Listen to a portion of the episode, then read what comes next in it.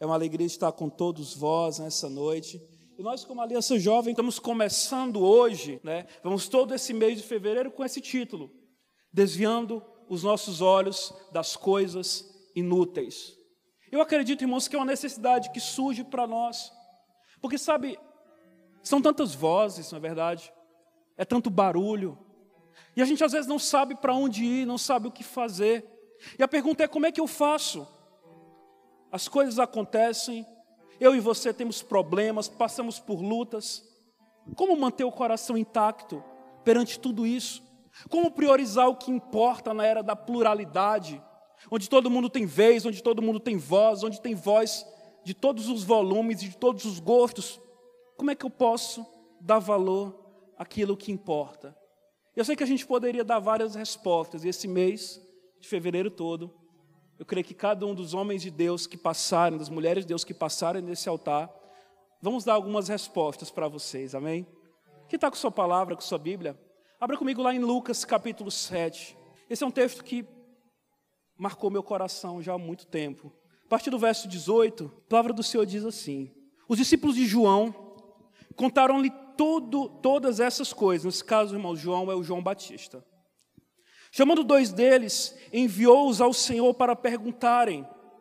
Escute a pergunta de João: És tu aquele que haveria de vir, ou devemos esperar algum outro? Dirigindo-se a Jesus, aqueles homens disseram: João Batista nos enviou para te perguntarmos: És tu aquele que haveria de vir, ou devemos esperar por algum outro? Naquele momento, Jesus curou muitos que tinham males, doenças graves, espíritos malignos, e concedeu visão a muitos que eram cegos. E então ele respondeu aos mensageiros: Voltem e anunciem a João que vocês viram e ouviram. Os cegos veem, os aleijados andam, os leprosos são purificados, os surdos ouvem, os mortos são ressuscitados e as boas novas são pregadas aos pobres. E feliz ou bem-aventurado é aquele que não se escandaliza por minha causa. Amém, irmãos? Que o Senhor traga convicção dessa palavra ao nosso coração. Eu creio que é algo que nós precisamos cavar um pouco aí, entender. Esse texto, irmãos, já queimou meu coração há muitos anos. Eu lembro que Deus me lembrou muito essa semana, foi a primeira pregação minha numa igreja, foi esse texto, há já uns sete, oito anos atrás. E o que me chama a atenção na Bíblia como um todo é que ela nunca mascara uma realidade. Já pararam para pensar? Se a Bíblia ela fosse invenção de homens, ou se os homens quisessem dar um tom mais heróico para ela, ela não teria tanta fraqueza de homens de Deus. Ou tantas vezes, irmãos, a gente não entende. Quantos aqui acreditam ou já se sentiram em algum momento da vida que não entendem Deus? Ou é só eu? Às vezes a gente não entende o que Deus faz ou por que Deus faz. Eu estava lembrando de tantos textos. É muito interessante, Jeremias 12, Jeremias fala assim: Olha, Deus, eu gostaria de conversar contigo sobre a tua justiça, porque eu acho que ela não é tão boa. Abacuque 1, Abacuque está em crise, porque ele fala: Senhor, por que os babilônios prosperam tanto? Porque esse povo que é tão mau é tão forte e numeroso? Asaf, no Salmo 73, está morrendo e fala assim: Senhor, se o Senhor é o Deus de Israel, por que, que o ímpio prospera? Sabe, são perguntas que às vezes a gente nutre no coração. E por que, que eu falo isso, irmãos? Porque nesse texto, nós temos um pequeno e talvez o último trecho da vida de João Batista, o qual eu creio que pode falar muito ao nosso coração. João Batista, nesse texto, estava preso. Se você ler lá em Mateus 11, vai falar alguns detalhes da prisão, da prisão dele. Você vai relatar porque João Batista foi preso justamente por não se calar como voz profética, porque ele profetizou contra a família de Herodes, contra Salomé, e ela pediu a cabeça de João Batista de presente para Herodes. E Herodes, para a gente entender, talvez na nossa nação seria um senador ou algo a mais do que isso. Herodes era um tetrarca, ou seja, ele era administrador da quarta parte do Império Romano, que não era pouca coisa. Ele era um homem de muita influência. E todos aqueles que se levantassem contra aquele homem, certamente teriam um fim ruim. Então, João Batista, como vocês devem saber, ele foi o último grande profeta da antiga aliança. Ele foi aquele que, que foi o precursor de Jesus. João Batista foi aquele que pregava a mensagem de arrependimento, aquele que saiu de todo o conforto humano, de toda a estrutura social, e ele ia para onde, irmãos? Para o deserto. Anunciar o que? Uma mensagem. Arrependam-se, porque o reino de Deus já está chegando. Ele foi esse último profeta antes de Cristo. Então ele foi um homem que se separou para um propósito. Lembre disso, ele nasceu com um propósito. O próprio nascimento de João foi maravilhoso. Foi um milagre. Isabel era estéreo. Então, irmãos, além disso, ele era um profeta. Ele era uma voz que não se calava, ele denunciava. João Batista não tinha medo. Ele era aquele, sabe, que tocava nas feridas do povo. Ele era aquele que falava aquilo que Deus mandava. Ele foi um grande homem de Deus. Mas essa realidade, irmãos, não tem nada disso. Ele está preso, perseguido, com uma sentença sobre as suas costas, e talvez dia após dia ele pensava: e agora? Eu vou ser preso, eu vou, eu vou continuar preso, eu vou ser morto hoje ou amanhã, ou talvez na semana que vem, porque ele sabia, irmãos, da severidade, e no meio disso tudo, ele ouve falar dos milagres que Jesus estava fazendo, e ele manda dois dos seus discípulos irem lá e falar: olha, vão, vão e façam um favor para mim. Pergunta para Jesus se ele é Jesus, se ele é o Cristo de Deus. Eu não sei vocês, irmãos, talvez de outras pessoas faria sentido essa pergunta. Mas vindo de João não faz nenhum sentido. Se talvez fosse alguém que não viu Jesus em carne, se fosse Paulo, se fosse Timóteo, se fosse Tito, se fosse Estevão, se fosse outros homens, a gente talvez entenderia, mas irmãos, foi João. João nasceu com um propósito. João conhecia Jesus desde o ventre. João viu Jesus. João era quase um primo, meio primo de Jesus. Não foi João, irmãos, que quando olhou Jesus na multidão declarou: Ei, eis aí, Cordeiro de Deus que tira o pecado do mundo. Sim ou não, irmãos? Não foi João que pegou Jesus no seu braço e desceu ele nas águas do Jordão? Não foi esse João que viu Jesus, que tinha o Espírito Santo, que sabia quem era Jesus mesmo no meio do povo. Ei, esse é o João Batista da Bíblia. Foi aquele que viu o Espírito Santo descendo sobre Cristo. Foi um homem que conhecia Deus. E eu pergunto por que, Senhor? Por que, que ele perguntou isso? Não sei vocês, aliança jovem, mas algo que me move na Bíblia são perguntas. Porque quando eu pergunto algo para Deus, eu tenho que estar disponível a ouvir uma resposta. Quando eu faço boas perguntas para Deus, talvez eu encontre as melhores respostas da minha vida. E agora João estava aqui. Ele sabia, irmãos, quem era Cristo. Ele sabia, ele que disse que Cristo seria aquele que batizaria com fogo. Ele é, foi aquele que teve por um momento nos seus braços Deus. Ele tomou por algum momento Deus no seu colo e desceu Deus às águas. Mas no meio disso tudo, irmãos, ele não via sombra daquilo que ele foi criado para ser. E às vezes eu acho estranho, mas nem tanto assim. Porque João Batista muitas vezes, pega o seu dedinho de profeta aí, volte para você. João Batista é o Márcio às vezes. João Batista é você às vezes. Porque, irmãos, a gente tem muita convicção de Deus. Sim ou não, irmãos? A gente gosta de falar de Deus. A gente gosta de dizer o que Deus está me falando. Meus discípulos sabem. De vez em quando eu chego do nada e pergunto assim: Ei, Joaquim, Júnior, ei, é, Igor, o que, que Deus está te falando esses dias? Me abençoa aí, porque a gente gosta de trabalhar com isso. A gente gosta de falar de Deus, mas a gente fala de livros, a gente lê, a gente debate, a gente escuta a última ministração do momento, a gente fica ansioso pelo, pelo próximo grande evento, mas irmãos, de repente algumas coisas ruins acontecem. Batalhas, desertos, lutas, e talvez tantas convicções grandes que nós temos de Deus, elas começam a ser colocadas em prova. Eu tenho certeza, irmãos, não foi só eu que já vivi isso. Sabe, tem uma música da Ludmilla Feber que fala assim: olha, cansaço, desânimo, logo após, uma vitória. E muitas vezes a vida com Deus é assim. Obrigado, Samuel. O diabo, ele não brinca com relação a isso. Não é à toa que a Bíblia relata que ele é como um leão ao nosso derredor, procurando só uma oportunidade, uma brecha, para que através disso ele traga desânimo, traga medo, traga abatimento, nos desvie de um propósito. E talvez eu me coloque aqui no lugar de João Batista, se coloque aí. Não era uma prisão como a nossa, não era a Serec, não era as pedrinhas, era pior. Eram masmorras cavadas em pedra, com grades, ou às vezes até pedras nas portas, sem nenhum tipo de saneamento, sem nenhum tipo de infraestrutura.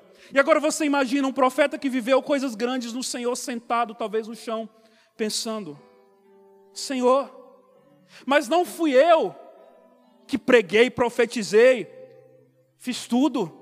Não era eu que o povo ia me ver. Já pensou, irmãos? A gente às vezes luta para que as pessoas venham para o culto com ar-condicionado, com o melhor som dessa cidade, com equipe de louvor extraordinária, e o povo ia para o deserto ver um homem fedorento, que se vestia de pele de camelo, pregar. E talvez ele fale: Senhor, não fui eu que falei tanto do teu amor, não fui eu que anunciei com tanta excelência. Imagina João Batista, agora se coloque, abra aí a, a tampa da maionese e viaje aí com a gente. João Batista adolescente, a galera saindo, indo, não sei para onde é que aquele povo ia, mas brincando, indo para uma festa, indo para um baile, para um casamento, e ele, eu tenho um propósito, eu tenho um propósito, eu fui separado. João Batista jovem, vendo seus amigos se casarem, e ele, eu tenho um propósito, eu tenho um propósito, eu tenho uma posição no Senhor. João Batista vendo todos os seus contemporâneos viverem a vida do jeito que queriam, e ele não, porque ele era diferente. Mas irmãos, a gente tem tanta certeza, não é, de tanta coisa, e é o que eu falei essa semana, minha esposa lembra. Todas as convicções que trazemos sobre Deus no nosso coração um dia serão provados. Uau.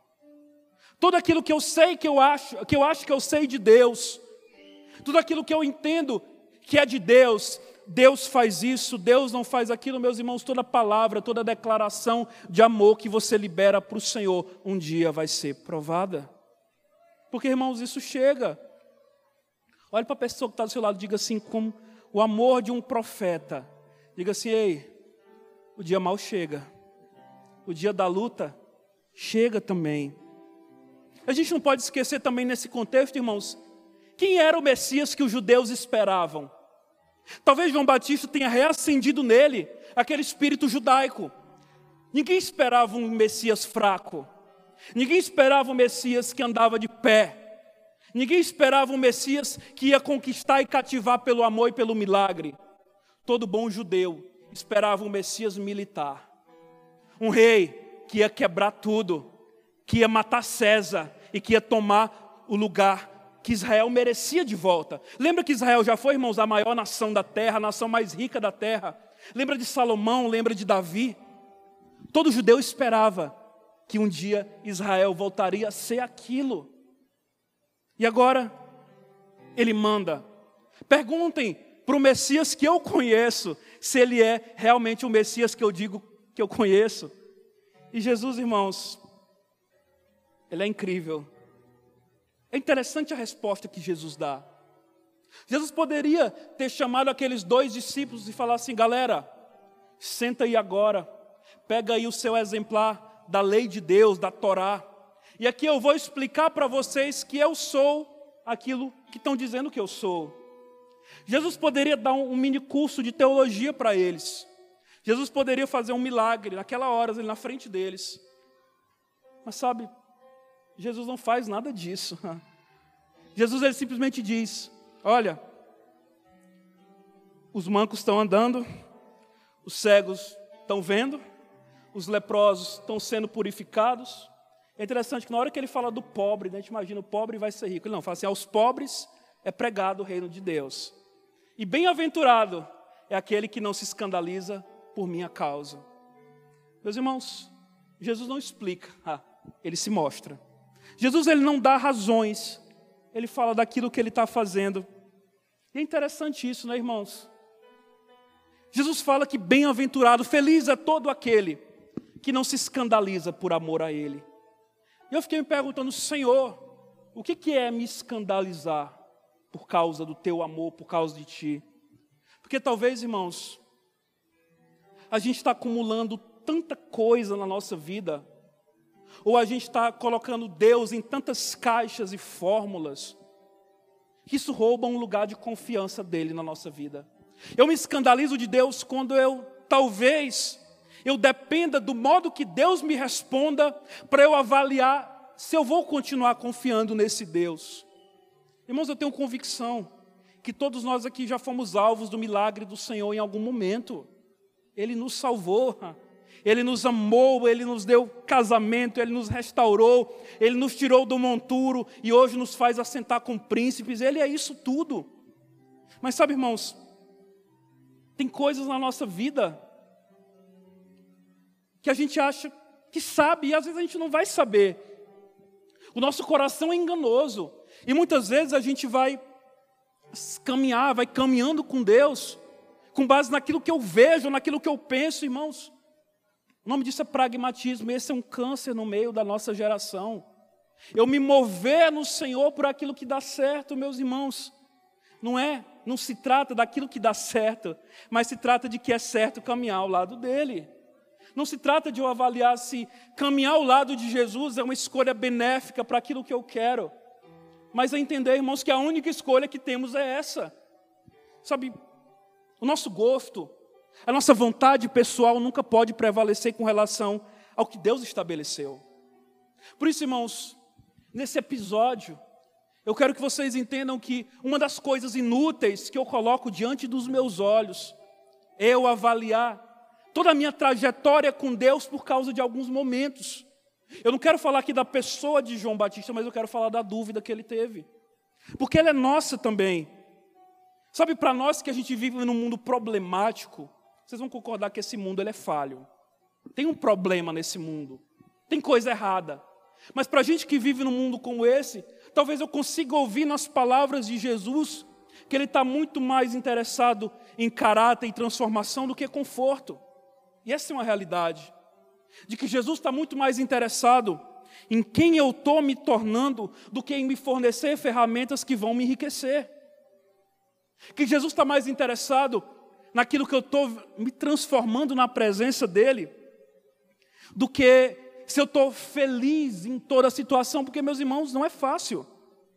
Deus permite muitas vezes aquilo que Ele mesmo não prefere, a fim de cumprir um propósito na nossa vida. Deus muitas vezes permite situações que vão nos moldar para que um propósito maior aconteça. Sabe, eu lembro de uma entrevista muito forte que eu vi há muito tempo atrás, da filha de Billy Graham, maior pregador do nosso século. O repórter perguntava a ela, mas aonde? Aonde estava Deus no dia 11 de setembro nos Estados Unidos? E ela, com toda mansidão e todo amor, ela fala: Deus permaneceu no lugar onde os homens deixaram ele. Enquanto para alguns ele foi esperança para recomeçar, outros se frustraram porque ele não evitou. Meus irmãos, há um lugar de contentamento e de confiança na presença do Senhor, porque a gente talvez não nos faça essas perguntas quando as coisas estão bem. No geral, quando está tudo em paz na minha vida, quando nós estamos vivendo estações boas da nossa caminhada, eu não me pergunto, oh, Senhor, onde é que o Senhor está? Muitas vezes, quando o casamento está ok, o salário está em dia, os boletos está dando para pagar, a gente está bem alimentado, nutrido, forte, fortalecido. A gente não costuma pensar nessas coisas.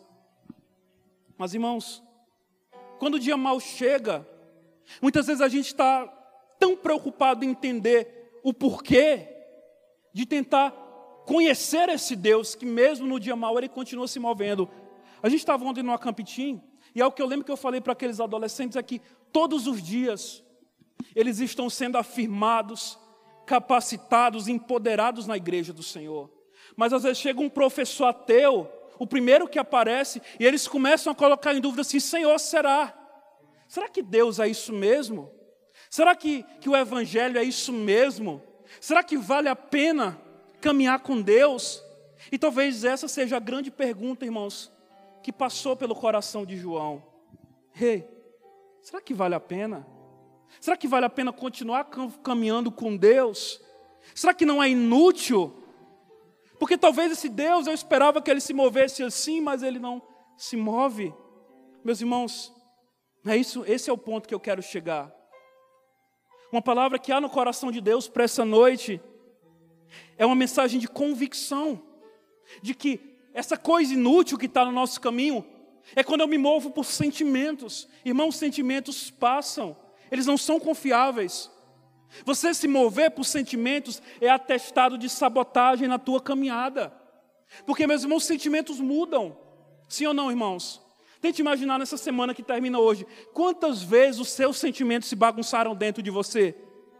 Na minha, pelo menos umas 500. Acordo de um jeito, vou dormir de outro. Acordo me sentindo o máximo, vou dormir me sentindo lixo. Eu estou alegre no momento, eu estou mal no outro. Eu estou feliz agora, uma palavra me frustra. Eu queria comer um negócio, mas não tenho dinheiro para comprar. A gente se frustra, irmãos. Sim ou não? Por isso, sentimentos não são confiáveis, irmãos. Se trata de permanecer amando Jesus, mesmo quando não está bem aparentemente entendendo que o mesmo Deus que se move nas coisas boas é o Deus que continua se movendo no dia mal. Uma frase que eu carrego comigo desde a minha conversão é que o dia bom, ele é capacitador. O dia bom, o aroma do dia bom, ele tem que ser sentido no dia mal. Porque, irmãos, as coisas mudam. Esse tema me fala muito de frustrações. Porque sabe o que é uma frustração? Frustração, na verdade, é quando aquilo que eu espero não aconteça. E muitas vezes a gente está sendo como crianças espirituais, até dentro da igreja. Sabe, porque Deus não fez o que eu queria, eu não minimizo a dor de João. Mas eu quero que você entenda que, mesmo você sendo crente, cheio de Deus, líder de cela, quase pastor, vice-querubim, meus irmãos, o dia mal chega a provação chega. Um homem cheio de Deus também duvidou um dia. Um homem cheio de Deus também teve coisas inúteis no seu caminho que ele teve que se livrar. Um homem cheio de Deus também foi, se sabotou numa pergunta.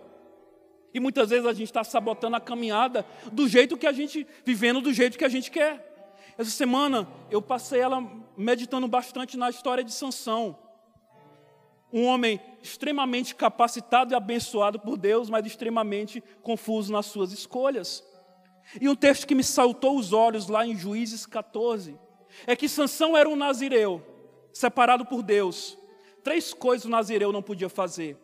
Ele não podia cortar os cabelos, ele não podia tocar em um cadáver, ele não podia beber do fruto da, da vide, do vinho.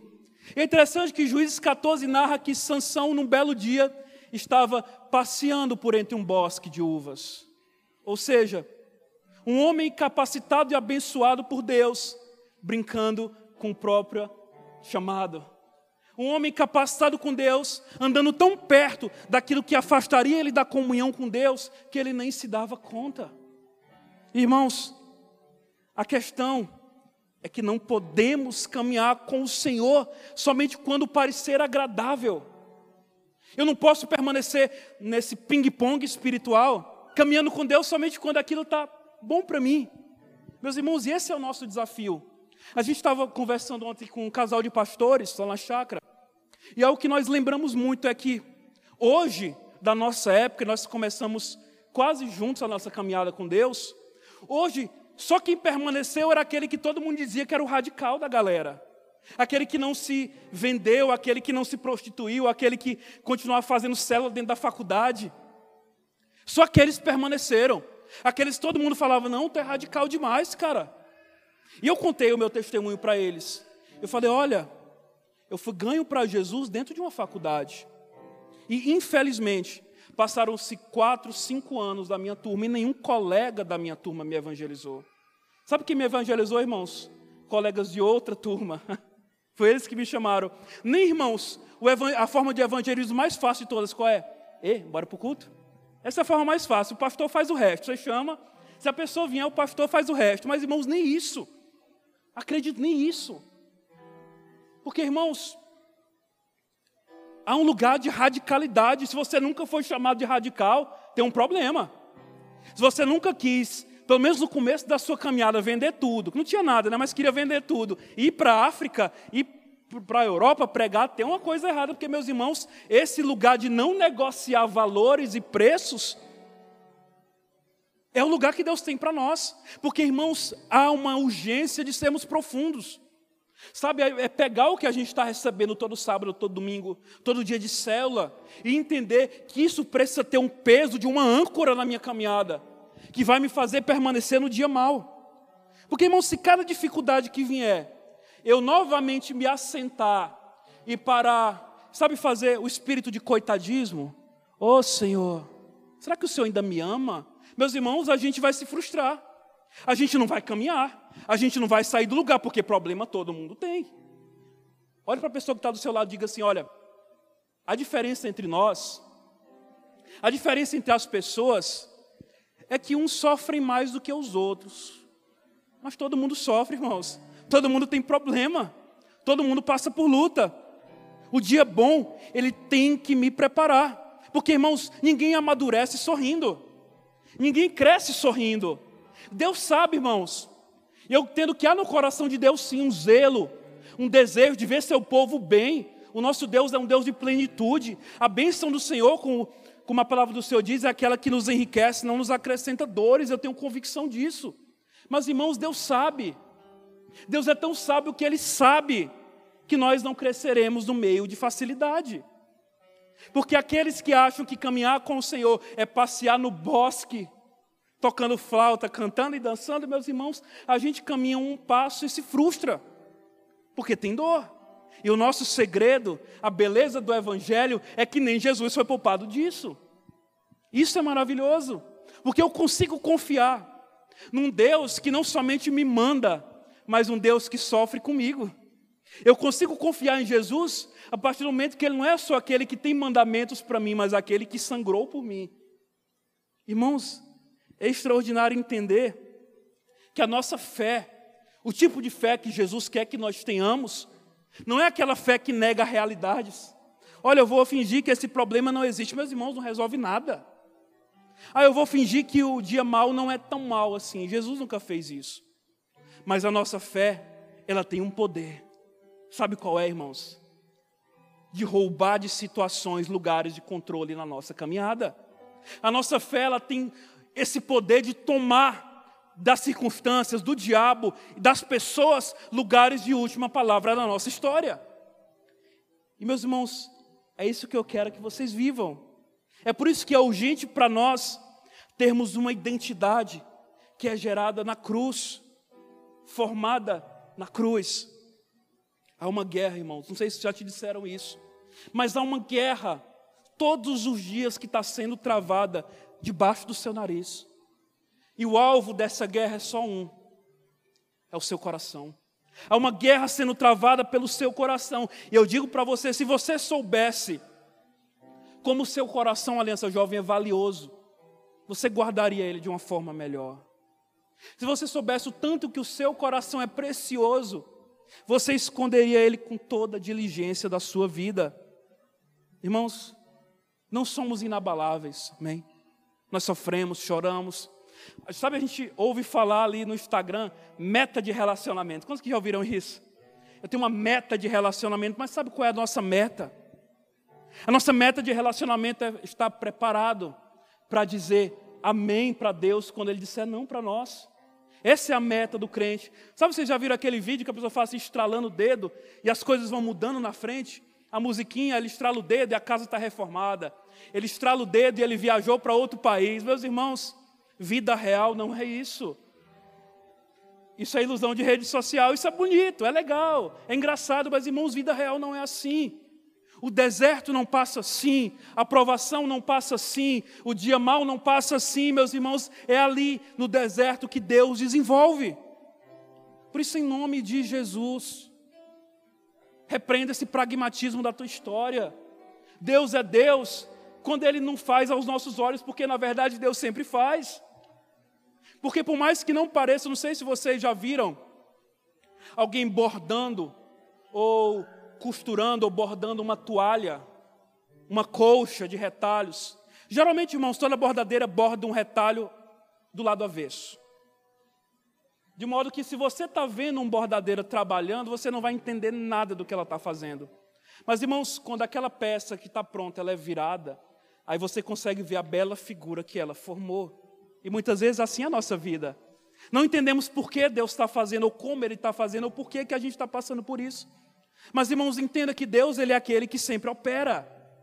Mesmo quando eu não vejo, mesmo quando eu não contemplo, mesmo quando parece que está longe. Lembre daquilo que eu falei, irmãos. Toda convicção que eu nutro na presença do Senhor, um dia ela vai ser provada. Toda palavra que eu libero para Deus, um dia ela vai ser provada. Situações elas vão nos provar. Pessoas eles vão nos provar. O dia mal chega e ele com certeza chega. Mas sabe, irmãos, tem uma oração que eu gosto de fazer, algo que eu gosto de declarar. Eu falo assim, Senhor, eu não sei se esse dia vai ser bom ou vai ser mal, mas que o Senhor esteja nele, que aí eu sei que vai ser bom. Que talvez as situações vão vir, mas irmãos, maturidade nos faz entender que a nossa maior derrota talvez seja parar na última vitória. João Batista foi assim, sabe? Imaturo é aquele que para na última vitória, sendo que é para continuar caminhando. Maturidade me faz entender que não há nenhuma situação que Deus não possa reverter. Maturidade me faz entender que o mesmo Deus que operou no passado é o Deus que continua operando hoje. Maturidade me faz entender que por mais que a gente esteja cansado, eu não posso parar de caminhar. De que eu já caminhei bastante tem uma história na minha frente, irmãos. Deixa eu te dizer algo. Só escreve uma história ao lado do Senhor quem ousa permanecer. Só escreve uma história ao lado de Jesus quem ousa permanecer.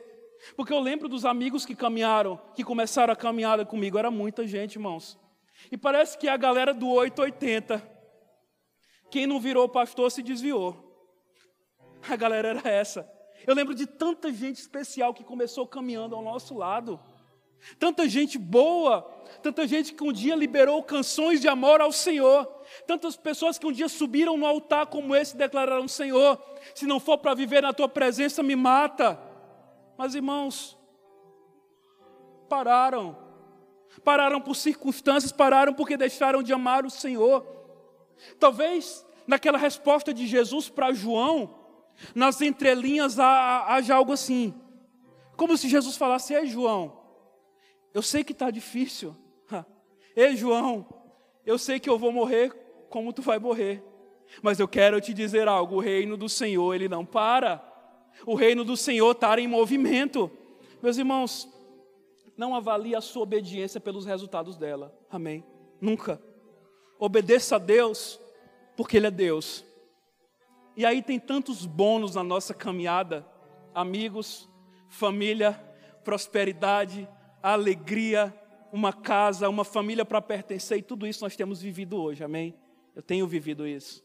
Mas irmãos, não se mova, não se mova por uma dor, não se mova por uma frustração, ou não deixe de se mover por uma dor ou por uma frustração, porque essa é a chave de vitória para nós. Essas coisas inúteis que nós temos que tirar dos nossos olhos, irmãos, muitas vezes é caminhar pelo que sente. Quem caminha pelo que sente, irmãos, anda com atestado de óbito debaixo do braço. Quem caminha pelo que sente, irmãos, vai parar um dia, porque a gente não sente. Quantos aqui, sejam sinceros, sentem vontade de orar todos os dias? Nem eu, levanta a minha mão, irmãos. Quantos aqui sentem vontade de evangelizar todos os dias? Irmãos, a gente não sente. Quantos aqui sentem vontade de ler a Bíblia, de ir para o seu secreto? Irmãos, tem dia que o negócio flui, sim ou não? A gente vai para um lugar secreto, a gente ora, chora, deita no chão, rodopia, rola, planta bananeira, faz tudo, mas irmãos, tem dia que não vem nada. Tem dia que a gente ora bem a hora, a única coisa que sente é sede, é fome depois. Tem dia que a gente jejua o dia todo e não sente nem aquela quebradinha da asa do crente, aquele arrupio, não sente, irmãos. Por isso que a gente precisa ser sincero diante do Senhor. Caminhar com Deus é mais do que sentir. Caminhar com Deus é mais do que me mover quando eu tenho vontade, porque, irmãos, aquele que só caminha por vontade, ou vai produzir muito pouco ou não vai produzir nada.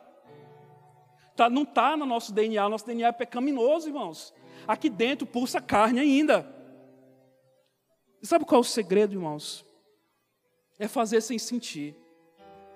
Não está sentindo, irmãos? Continua fazendo. Não faça porque sente, continua fazendo até sentir. Não está querendo, vai. Está frustrado, ora. Está cansado, adora. Adora deitado, eu adoro, adoro na minha rede lá em casa, mas adora. Não para, irmãos. Não para porque a gente já caminhou muito. Tem muita coisa inútil que a gente acumula para a nossa caminhada. E se os nossos olhos estiverem nela, eles vão se desviar do Senhor. Tem uma frase, irmãos, de John Bunyan. Quem não leu O Peregrino, faça um favor e leia esse livro. É a minha indicação para vocês nessa noite. O segundo livro mais lido da história depois da Bíblia. E sabe, ali narra as aventuras do cristão, a história do cristão. E tem uma frase que me marcou, eu li há quase 10 anos esse livro. Eu nunca esqueci essa frase. Onde o cristão fala assim: Olha, eu carrego no meu peito uma chave chamada promessa. E essa chave eu tenho convicção que vai me fazer entrar em qualquer castelo da dúvida. Há uma chave que Deus entrega para nós e são promessas do Senhor. Meus irmãos, João Batista não viu o restante do ministério de Jesus, mas irmãos, a gente viu. E talvez a solução para nós, irmãos, eu não tenho nenhuma chave mágica para lhe entregar, eu não tenho nenhuma solução que vai mudar a sua vida. Ah, sabe qual é a solução? É você fazer aquilo que já sabe, sabe? Caminhar com Deus, ver Deus. É isso que precisamos, irmãos. Pastor, qual é a chave para eu permanecer? Veja Deus, permaneça vendo Deus. Porque todo homem que mudou é porque viu Deus. Paulo viu Deus, Estevão viu Deus. Elias viu Deus, João viu Deus, irmãos, a vida deles foi transformada porque eles viram algo. E para nós, irmãos, continua sendo assim a aliança jovem. O que me muda é ver Ele, saber permanecer ao lado dEle, sabe aquela obediência que nós ensinamos para uma criança, lê a Bíblia e ora todo dia. Faz aquilo que não quer, não, não para por aquilo que frustrou. Porque sabe, o evangelho que vai mudar o mundo é o evangelho que primeiro está mudando a gente. O evangelho que vai transformar essa geração é o evangelho que vai me mudar em primeiro lugar. Meus irmãos, acreditem, e aqui eu começo a finalizar. Há um lugar no Senhor de constância para nós. Há um lugar do Senhor onde as inutilidades, elas desviam dos nossos olhos. Eu quero que você faça essa oração durante esse mês. Salmo 119 versículo 37, Senhor, desvia os meus olhos daquilo que é inútil. Peça para Deus lhe mostrar esses dias o que é inútil na tua caminhada. Talvez um entretenimento, talvez um hobby, talvez uma amizade, talvez o modo que você conduz o seu tempo livre, talvez o seu hobby, talvez aquilo que você faz quando você está com o seu celular na mão. Eu não sei, irmãos, mas há. Mas acredite, as inutilidades dessa vida são reais. E tem um texto que eu quero que projete para nós finalizarmos. Hebreus capítulo 12. Hebreus capítulo 12. A partir do verso 26. Hebreus 12, 26, a palavra do Senhor escreve assim: Escute, aquela voz cuja outrora abalou a terra, Aquele cuja voz outrora abalou a terra, agora promete: ainda mais uma vez eu abalarei não apenas a terra, mas o céu. As palavras ainda uma vez indicam a remoção do que pode ser abalado, isto é, de coisas criadas de forma que permaneça o que não pode ser abalado. Traduzindo aqui para vocês, irmãos, Jesus promete que tudo aquilo que pode ser abalado vai ser abalado. Talvez esses tempos de pandemia tenham nos mostrado como nunca que isso é verdade. Tantas coisas que nós tentamos agarrar na nossa caminhada foram abaladas. Trabalho, dinheiro, relacionamentos. E Jesus promete, irmãos, e talvez essa é a chave de eu entender o que é inútil na minha caminhada. Tudo que pode ser abalado.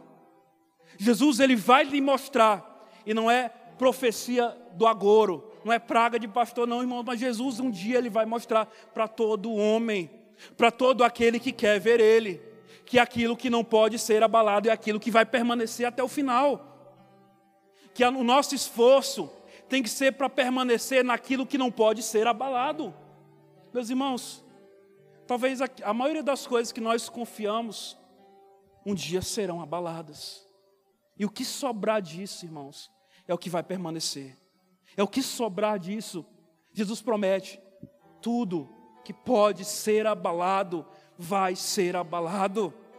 Tudo aquilo que nós temos agarrado pela nossa vida, em algum momento vai ser abalado. Se a nossa dependência, se o nosso tesouro, se o nosso céu estiver em coisas, pode ter certeza, elas serão abaladas. Se estiver em relacionamentos, eles serão abalados. Se estiver no dinheiro, isso vai ser abalado também. Mas acredite, irmãos, acredite, tem um lugar de constância para nós. Tem um lugar de constância para nós. Está disponível. A porta desse quarto ela está aberta. Basta a gente ter coragem. Eu queria lhe convidar a orar sobre isso.